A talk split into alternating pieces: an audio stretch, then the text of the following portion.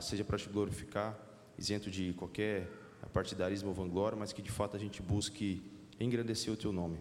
Perdoe os nossos pecados, cuide de nós, Pai. Que eu te clamo, em nome do seu Filho Jesus Cristo. Amém. Amém. A igreja pode se assentar. Terça-feira, dia 31, comemoramos o dia da reforma protestante e a reforma tendeu a trazer de volta a centralidade das Escrituras para a vida do povo de Deus, para que Deus voltasse a ser adorado, não segundo a tradição de homens, mas segundo a própria palavra de Deus. Então, esse é o momento mais importante de um culto reformado, meu querido. Eu, abra a sua Bíblia comigo aí, em Tiago, capítulo 4. Vamos meditar na palavra do Senhor. Tiago, capítulo 4, e vamos ver o que Deus tem para mim e para você nesta manhã. Tiago, capítulo 4, de 1 a 10.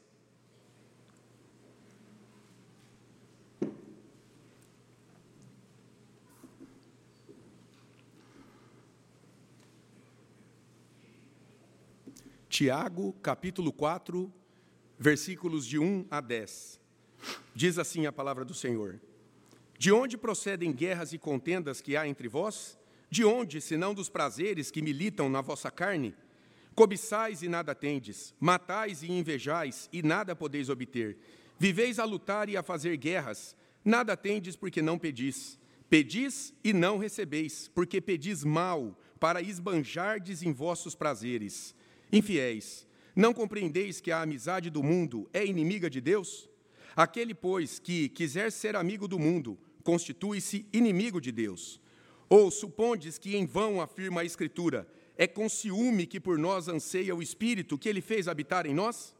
Antes, ele dá maior graça, pelo que diz: Deus resiste aos soberbos, mas dá graça aos humildes.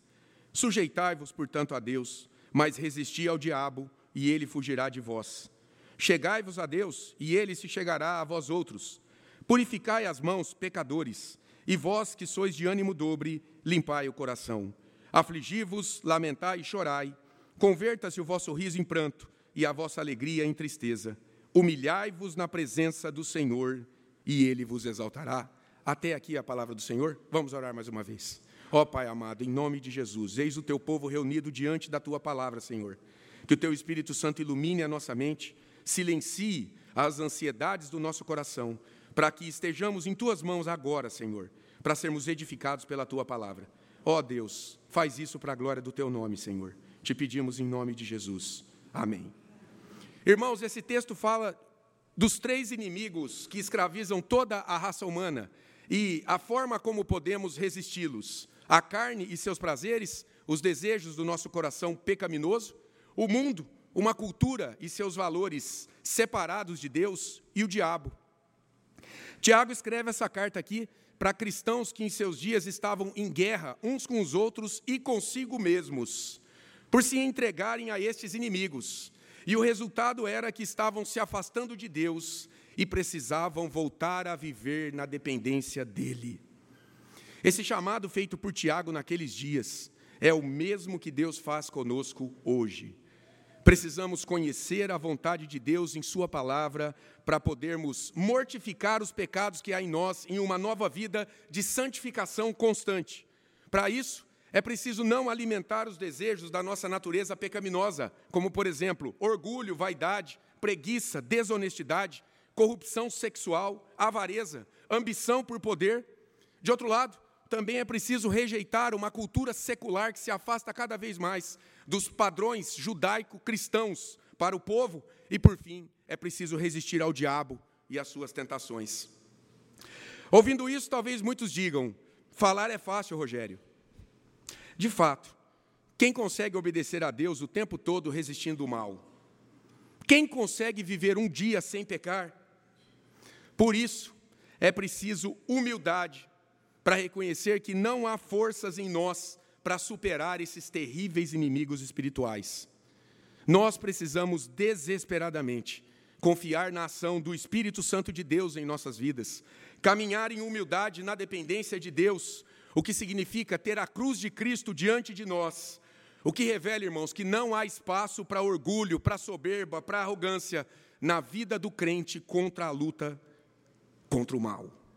Daí o título do sermão: Deus resiste ao soberbo, mas exalta o humilde. No versículo 1, Tiago, por meio de uma pergunta, ele, na verdade, retoma o tema que ele já havia exposto, aí no capítulo 3, de 13 a 18, quando ele contrastou a sabedoria do mundo com a sabedoria que vem de Deus.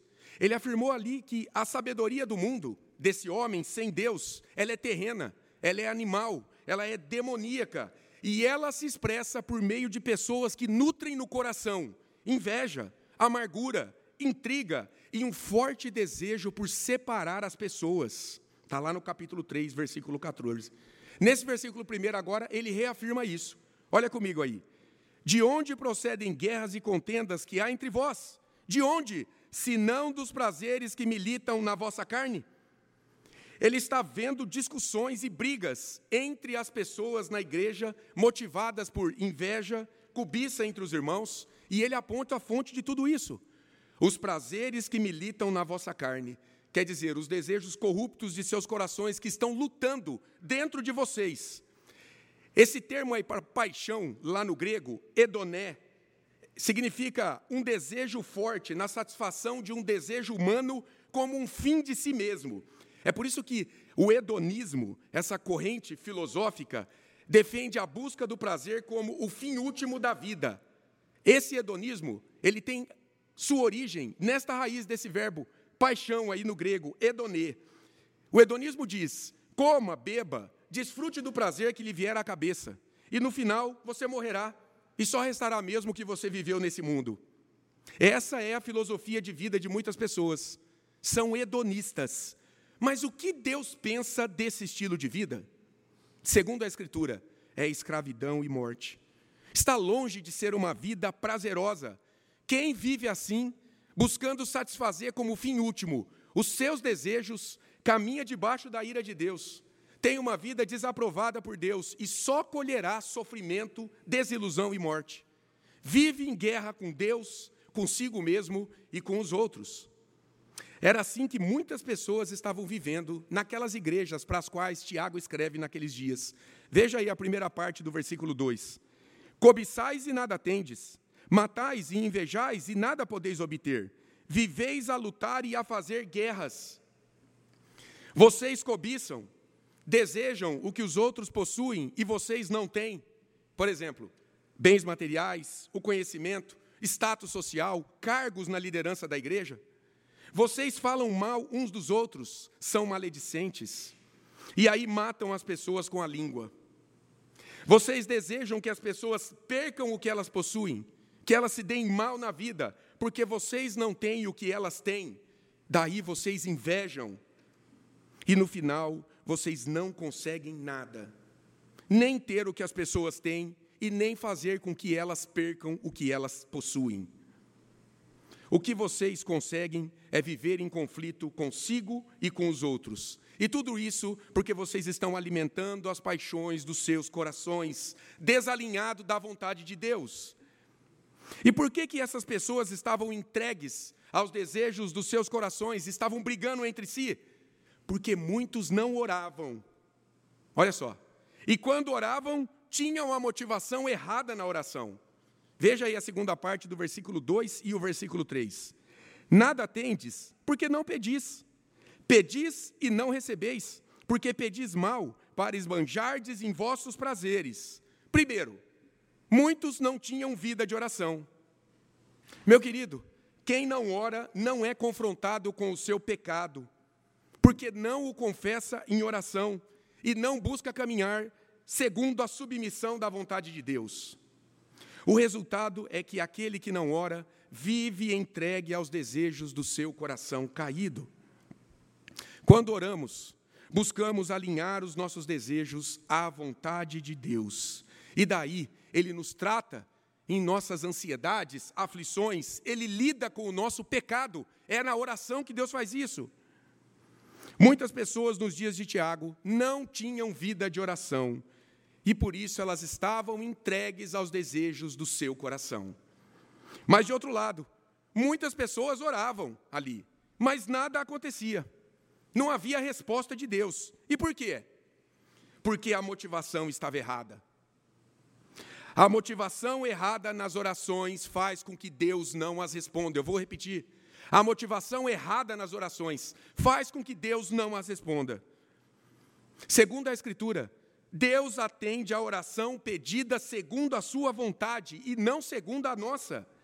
Veja o que Jesus diz em João 15,16: Não fostes vós que me escolhestes a mim, pelo contrário, eu vos escolhi a vós outros e vos designei para que vades e deis fruto, e o vosso fruto permaneça. Agora, a fim de que tudo quanto pedirdes ao Pai em meu nome, ele vos conceda. Agora olha só, pedir ao Pai em nome de Jesus é pedir segundo a vontade de Jesus, que é a vontade do Pai.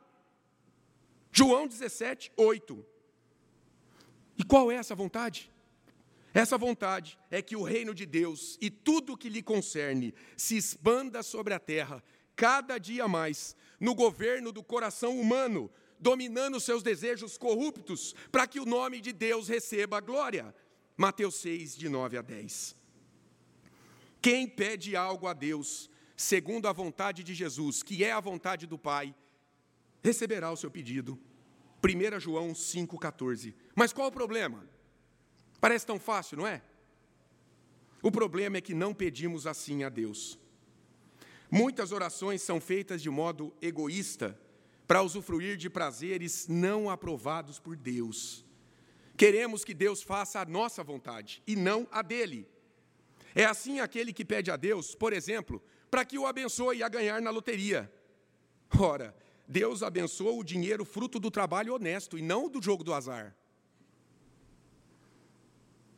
Ou que ora pelo trabalho, mas só para alimentar a sua luxúria e vaidade. Ou ainda, que ora por saúde e por prosperidade, mas só para manter o seu estilo de vida mundano. Orações que estão dizendo para Deus: atenda a minha vontade, não a tua.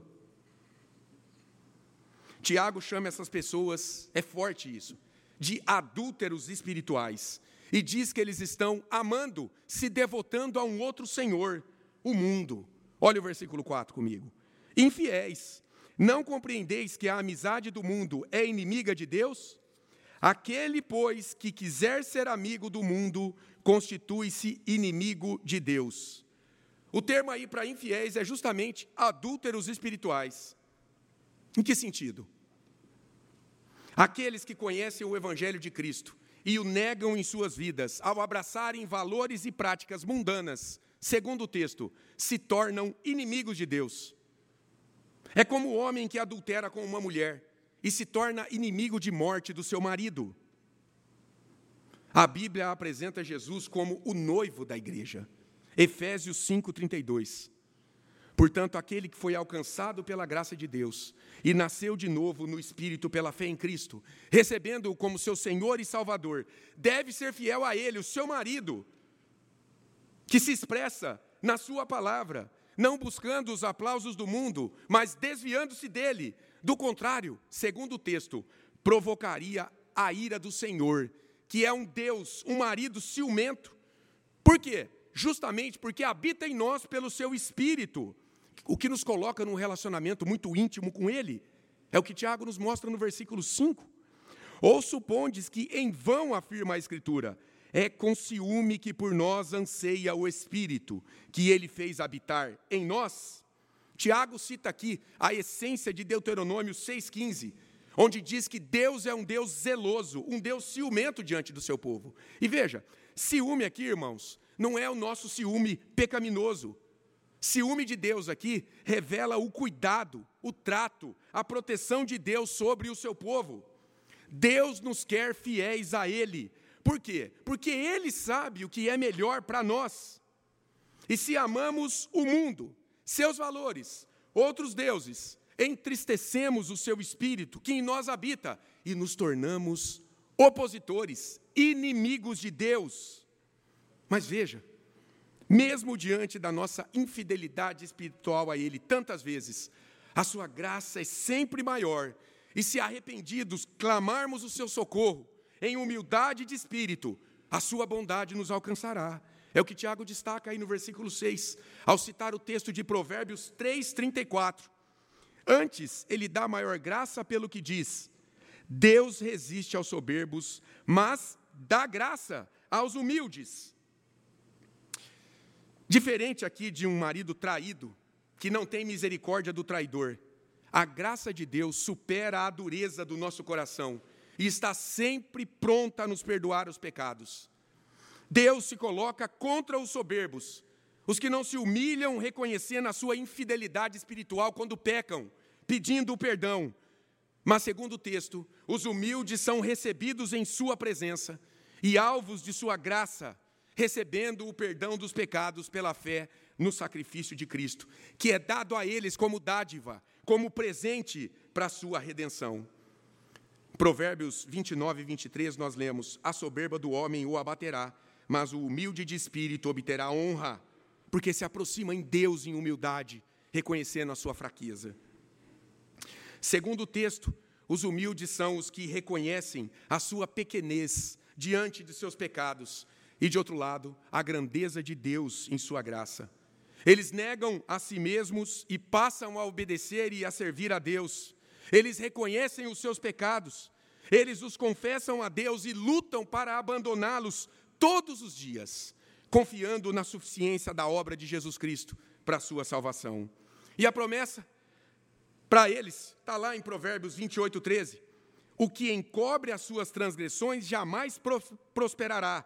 Quem não confessa o pecado, quem não reconhece o pecado, mas o que as confessa e deixa, olha aí a luta para deixar o pecado, alcançará misericórdia em Cristo. O soberbo vive pelos desejos do seu coração. Cobiça, mente, mata, inveja, briga com pessoas, não ora e, quando ora, pede egoisticamente, devotando-se a viver pelos prazeres e pela aprovação do mundo, e ele se torna inimigo de Deus. E como mudar isso? Será que há esperança? Sim, é preciso obediência humilde a Deus. É preciso obediência humilde a Deus. Olha comigo o versículo 7.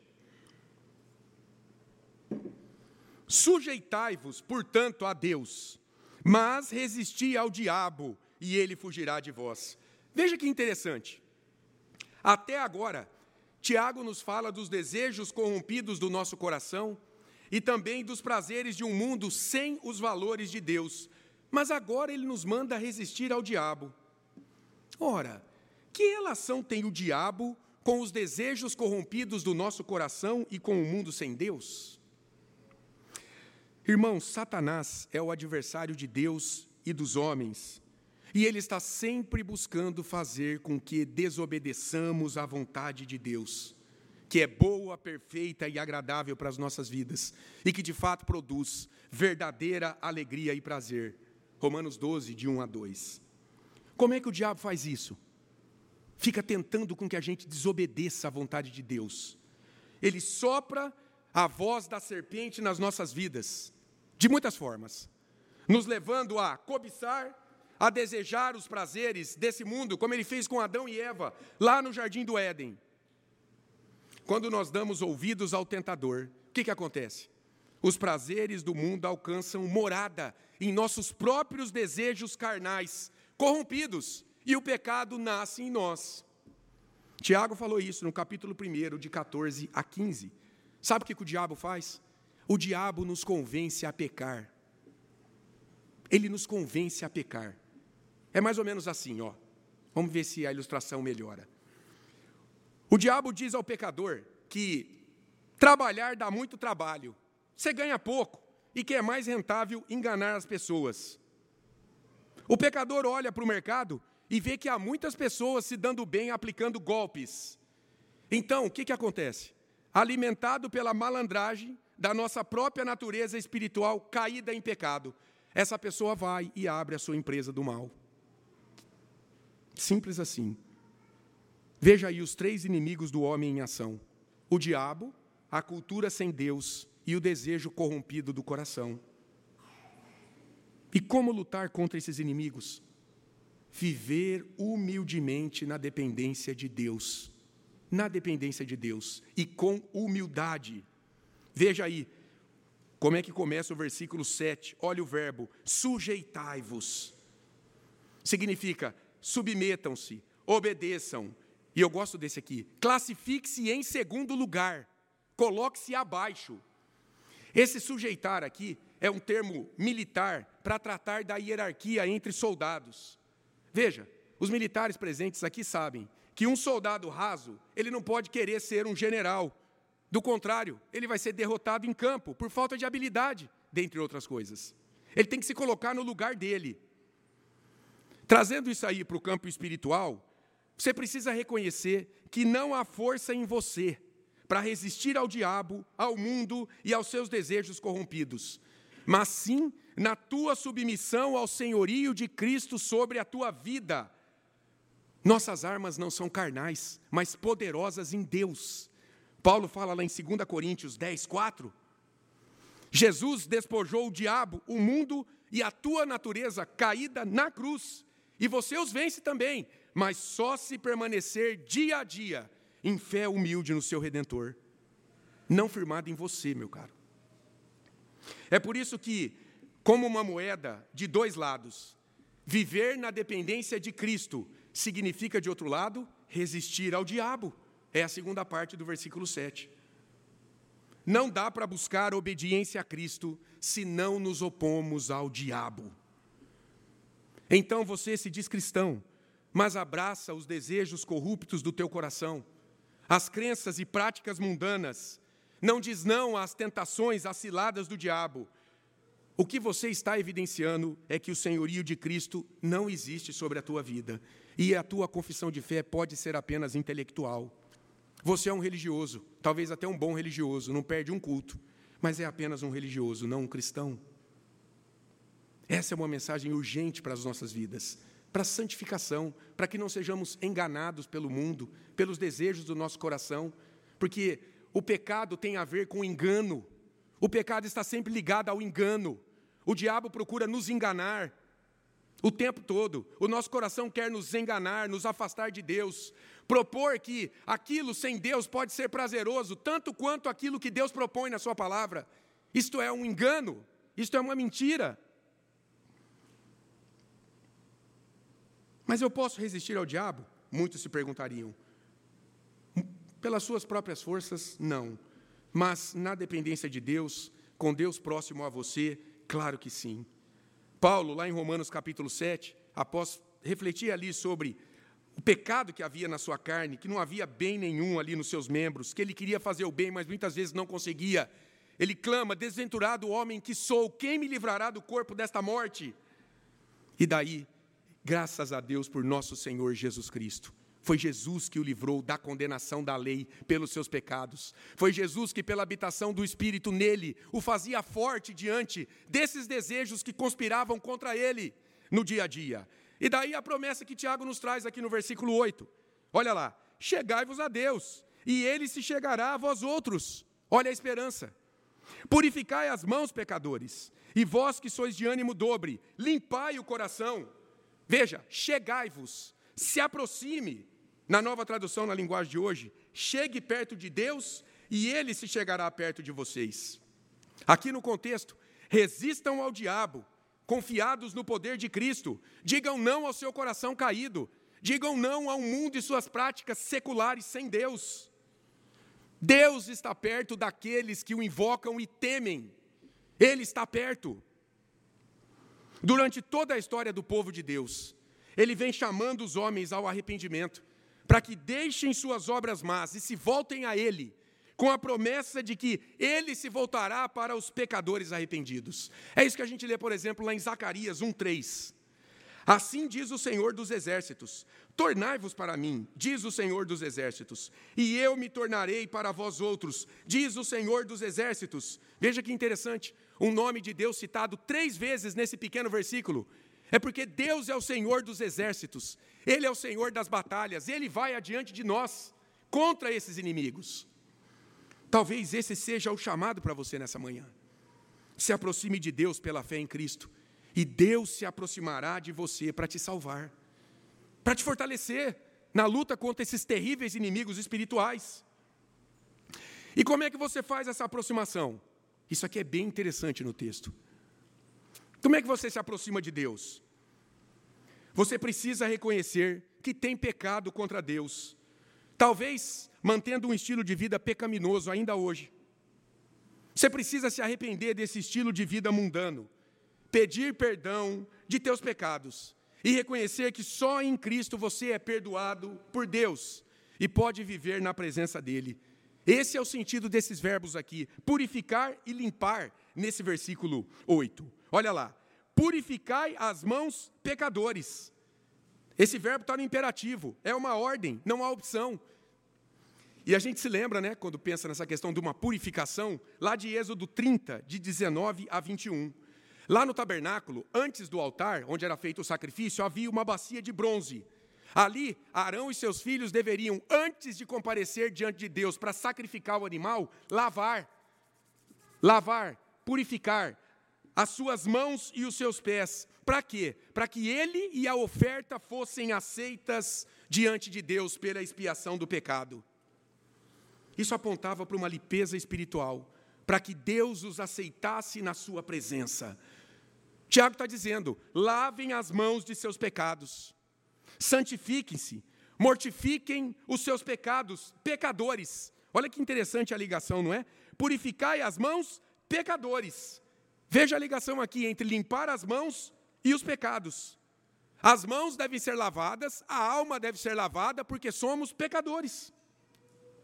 Precisamos de limpeza espiritual diante de Deus. Não dá para amar a Deus e não resistir ao diabo, amar a Deus e ser amigo do mundo. Daí ele falar que essa pessoa é uma pessoa de ânimo dobre, que funciona na base de duas mentes, de duas vontades, que a depender da circunstância caminha com Deus ou não. E o último verbo aí, do versículo 8: limpai o coração. Novamente, remetendo a essa ideia de santificação, de purificação espiritual. Lá na revista corrigida e na nova Almeida atualizada está purificai o coração. E na nova tradução, limpai o coração, vírgula, hipócritas. E o Carson diz: devotem-se a Deus somente. Pensando nesse hipócritas aqui, não é? Alguém diz ser cristão, mas vive como se não fosse. Lá em Mateus 5, 8, Jesus ensinou que só os limpos de coração verão a Deus. E quem pode limpar o coração de seus pecados, da sua corrupção espiritual, para que essa pessoa seja aceita diante de Deus? É só o sangue de Cristo. Sangue que cria em nós uma nova disposição interior para obedecer a Deus em humildade, se opondo diariamente contra tudo aquilo que Deus condena na sua lei. Por isso, irmãos, a grande evidência do novo nascimento na vida de um pecador, da regeneração, é o arrependimento. É o arrependimento que nos leva à humildade em reconhecermos quão fracos somos diante desses terríveis inimigos espirituais e que precisamos, de fato, depender de Cristo e da sua justiça, do seu espírito operando em nós. Como alguém demonstra humildade diante de Deus na luta contra esses inimigos? Isso é bem interessante aqui no texto também, a partir do versículo 9. Como é que alguém demonstra, então, que entendeu que depende da suficiência de Cristo, do Espírito dele operando em nós, para enfrentarmos, fazermos frente a estes três inimigos espirituais? Será que é bradando, eu sou de Cristo, esta cidade é de Cristo? Será que é se consagrando em campanhas de purificação com sal e oração no monte? Será que é participando da vida da igreja com o mesmo rigor de um dia de trabalho semanal? Será que é assim? Não. Segundo o texto, é preciso reconhecer, lá no fundo da alma, a miséria que o pecado nos lançou diante de Deus. Tem que reconhecer isso. É assim que Deus nos torna mais humildes diante dele. Veja o versículo 9 comigo. É palavra de Deus. Afligi-vos, lamentai e chorai. Converta-se o vosso riso em pranto e a vossa alegria em tristeza. Afligi-vos. Lá no original, se sinta um miserável. Na nova Almeida, reconheçam a sua miséria. Na revista e corrigida, senti as vossas misérias. Acorde para a sua miséria pecadora e arrependa-se. É isso que esse verbo diz. Na linguagem do Antigo Testamento, vista-se de pano de saco e cubra-se de cinzas quando você pecar. Não há motivo para riso e festa na vida marcada pelo pecado. Em vez de sorrir e se alegrar, ser indiferente, quando pecamos, devemos se entristecer e clamar pela misericórdia de Deus. Davi pecou com Batseba, lamentou profundamente, confessou o seu pecado e foi restaurado. Depois você confere lá, Salmos 32 e 51. Como eu já disse, Paulo, em sua luta contra o pecado, bradou: Desventurado homem que sou, quem me livrará do corpo dessa morte? Romanos 7, 24. Jesus, em Lucas 6, 25, manifesta um juízo de julgamento contra aqueles que eram incapazes de reconhecer a sua miséria espiritual diante de Deus. Os orgulhosos, eles estavam rindo e se alegrando, muitos até dentro das sinagogas, mas no final eles seriam destruídos. Jesus estava anunciando aos pecadores que ele veio para perdoá-los e salvá-los, mas as pessoas estavam ocupadas demais com suas vidas, comendo, bebendo, trabalhando, e olha o que ele diz a elas: Ai de vós os que estáis agora fartos, porque vireis a ter fome. Ai de vós os que agora rides, porque a vez de lamentar e chorar. Mas os discípulos teriam um fim diferente. Bem-aventurados vós, os que agora tendes fome, porque sereis fartos. Bem-aventurados vós, os que agora chorais, porque é a vez de rir. Lucas 6, 21. Preste atenção. Isso não significa que esses discípulos não pecariam, mas que quando pecassem, chorariam por sua própria iniquidade e ansiariam ver o reino de Deus governando seus corações cada dia mais, porque esse é o governo do reino de Deus sobre nós. É o Espírito trazendo Deus para o nosso coração e dominando nossas paixões. Veja aí, irmãos, que há uma inversão de valores. O mundo sem Deus pede que seus filhos festejem e se regalem nos prazeres terrenos. Mas os filhos de Deus, quando percebem a corrupção de todas as coisas, inclusive quando olham para a maldade dos seus próprios corações, devem se lamentar, chorar clamando a misericórdia de Deus e o perdão de seus pecados em Cristo. Olhe para a sua pobreza espiritual. Olhe para o pecado que o corrompe em cada pequeno pensamento. Quantas vezes eu já acordo pecando? Reconheça a sua incapacidade de mudar de vida pelas suas próprias forças. Lamente, chore, fique triste em sinal de arrependimento. E a promessa de Deus é que ele o elevará, ele o socorrerá. Olha o versículo 10 comigo. Humilhai-vos na presença do Senhor, e ele vos exaltará. Veja, novamente o verbo no imperativo: humilhai-vos. E lá no original, se deprimam, classifique-se abaixo. Numa linguagem popular, baixa a bola. Lá em Êxodo 10, versículo 3, Faraó não se humilhava perante Deus. Deus estava perante ele, manifestando a sua força e o seu poder, mas o coração do monarca permanecia duro. Orgulho, soberba, foi morto por seu orgulho. Humilhe-se, lamente e chore por seus pecados, sua debilidade espiritual, mas faça isso de forma correta. Segundo o texto, na presença do Senhor. Senhor aqui, Kyrios, a autoridade suprema, que tem o controle de todas as coisas, porque as criou. É Jesus, como filho do Deus bendito, ele recebe esse título de Senhor no Novo Testamento. Tiago mesmo aí, no capítulo 1, versículo 1, e no capítulo 5, versículo 7, se refere a Jesus como Senhor, Kyrios, aquele soberano Senhor que pode nos restaurar diante dos tropeços da nossa vida pecaminosa pela ação do seu espírito.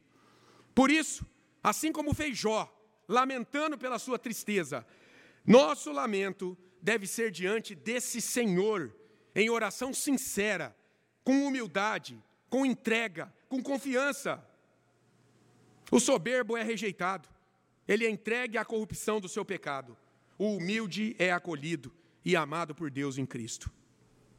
ele é exaltado, ele é elevado, ele é erguido.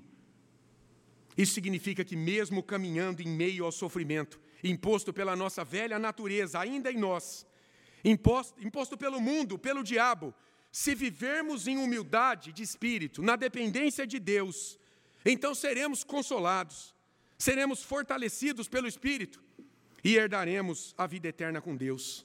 Eis aí a nossa exaltação suprema. É para isso que ansiamos, é para isso que caminhamos. E daí a gente já pode concluir com algumas aplicações além das que já foram feitas. Pessoas dentro da igreja lutando consigo e entre si, ao darem vazão aos desejos corrompidos de seus corações, sendo amigas do mundo, ao assumir suas crenças e valores, tornando-se inimigas de Deus e se aliando ao diabo contra Deus. Que quadro terrível! Que quadro terrível! Que funciona na vida de tantas pessoas. Deus as chama ao arrependimento, com lamento pelos seus pecados e a vida de obediência a Ele, para que em sua humilhação elas fossem exaltadas. E como é que a gente pode aplicar esse texto a nós hoje? Em primeiro lugar, que tipo de coração você tem, meu querido? Um coração submisso a Deus, que examina suas vontades à luz da vontade de Deus, ou um coração rebelde, orgulhoso, que não dá satisfação do que faz a ninguém. Será que você é assim? Eu converso com muitas pessoas que dizem: a vida é minha, eu não dou satisfação para ninguém. Quem comanda o teu coração? As tuas decisões diárias? Talvez a resposta imediata seja: é Deus. Então, se é Deus, que nesta semana, esta semana que se inicia, que você submeta ao crivo de Deus e da Sua palavra tudo aquilo que você for empreender, de um breve pensamento à tomada de uma decisão pessoal, quem sabe assistir um filme ou uma série, desenvolver ou não determinado trabalho, se relacionar com as redes sociais, se relacionar com determinadas pessoas, o teu serviço a Deus entregue na igreja, que tudo isso seja examinado segundo a vontade de Deus. E se for aprovado, então que Deus seja glorificado na tua vontade. Faça isso essa semana. Faça isso. Você vai ver como Deus vai te santificar. Em segundo lugar, Deus só vai ouvir e responder tuas orações. Primeiro, se você pedir. Portanto, comece a ter vida de oração. Olha o culto de oração todas as quartas. Uma oportunidade para você se disciplinar em orar. Compareça aos cultos. Como você quer exigir a bênção e a direção de Deus, se você não ora por isso? Como você quer vencer teus pecados, se você não os confessa em oração? Como você quer crescer na confiança em Deus, se você não entrega as tuas aflições a Ele em oração? Comece a ter vida de oração. Em segundo lugar, saiba orar corretamente. Deus só ouve a oração que está segundo a sua vontade e não a tua. Então eu não posso ter vontade, Rogério? Você pode mas desde que ela esteja alinhada à vontade de Deus. Do contrário, você orará, orará e não achará resposta. Entenda uma coisa, meu querido. Deus não quer dar tudo o que você deseja. Deus não quer dar tudo o que você deseja, porque geralmente você deseja de maneira pecaminosa o que pede. Mas Ele quer que você aprenda a desejar e a pedir o que Ele ama porque a vontade dele é melhor do que a sua, é melhor do que a minha. Então busque conhecer a vontade de Deus. Comece a orar segundo essa vontade, e você encontrará mais descanso em tuas orações. Em terceiro lugar, você precisa dizer não para tudo na cultura que ofende os princípios e valores da palavra de Deus. Deixe de ser orgulhoso e reconheça que talvez você tenha assistido séries, filmes, interagido com a internet, tem se relacionado com as pessoas, tem trabalhado, tem se vestido, tem comido, tem frequentado lugares, tem servido na igreja, muitas vezes de modo desagradável a Deus. Seja pela atividade em si ou pela motivação por trás dela. Cuidado com isso. Talvez você se ache blindado por pertencer à igreja, mas isso, na verdade, só te tornará um inimigo ortodoxo de Deus, mas você continuará sendo um inimigo dele. Talvez só mais qualificado por fazer parte do membro do, do, do hall da igreja. Cuidado com isso. Deixe o orgulho de lado. Confesse o teu pecado em oração e lute para abandoná-lo. Ser humilde nessa hora ajuda muito. O orgulho, ele nos afasta de Deus e nos aproxima do nosso ego e de um mundo sem Deus. Se um paciente se recusa a tomar o remédio prescrito pelo médico, achando que ele sabe o que é melhor para ele, ele jamais se recuperará. Se um filho rejeita o conselho sábio do seu pai, ele terá problemas na vida. Deus tem te chamado a empreender um estilo de vida santo nesse mundo, um mundo que jaz no maligno. E olha, é sua responsabilidade atentar para tudo aquilo que em teus dias tem te desviado da vontade do Senhor. E aí, cada um sabe aquilo que precisa rejeitar na cultura, de forma ampla e de modo particular em sua vida, para a glória de Deus. Isso é com cada um. Em quarto e último lugar, a humildade é uma virtude que precisa ser desenvolvida. Nós não nascemos com humildade, irmãos. A humildade é uma virtude que precisa ser desenvolvida. Portanto, quando você pecar nessa semana, e eu sei que você vai pecar porque eu vou pecar. Quando você pecar nessa semana, chore, lamente, se entristeça de verdade por esse pecado. Não ignore, porque assim você estará alimentando para que ele se torne cada vez mais forte em você. A confissão do pecado em oração te fortalece diante dele, e aquela paz que excede todo o entendimento vai invadir a tua alma.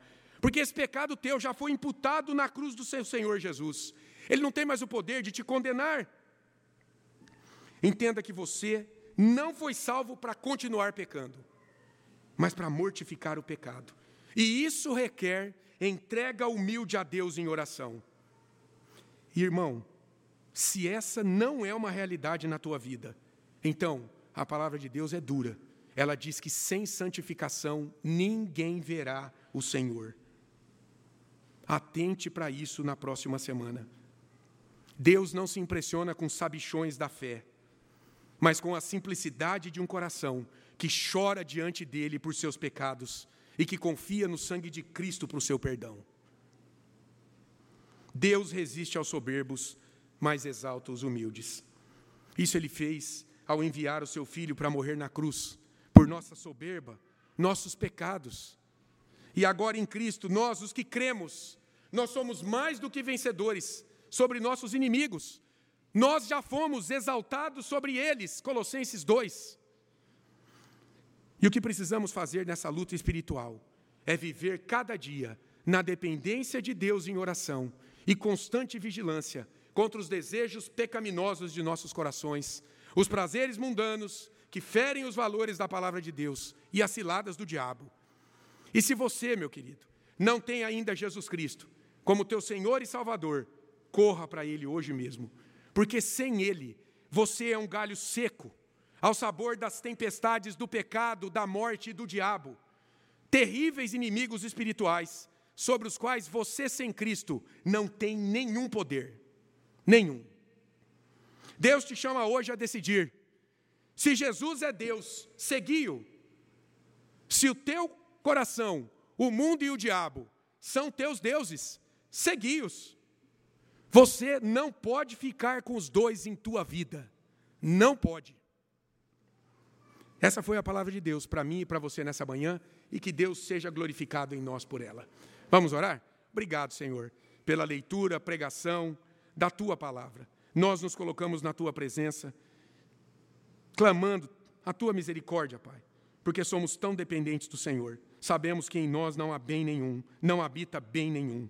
Nós precisamos dar ouvidos à tua palavra, ser sensível à ação do teu Espírito Santo em nós domina os desejos do nosso coração, abre os nossos olhos para crenças e práticas mundanas, sem compromisso contigo.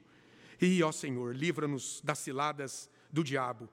e se não livrar-nos delas, nos livre nelas, no meio delas, Senhor, nos fortalecendo em Cristo naquela hora.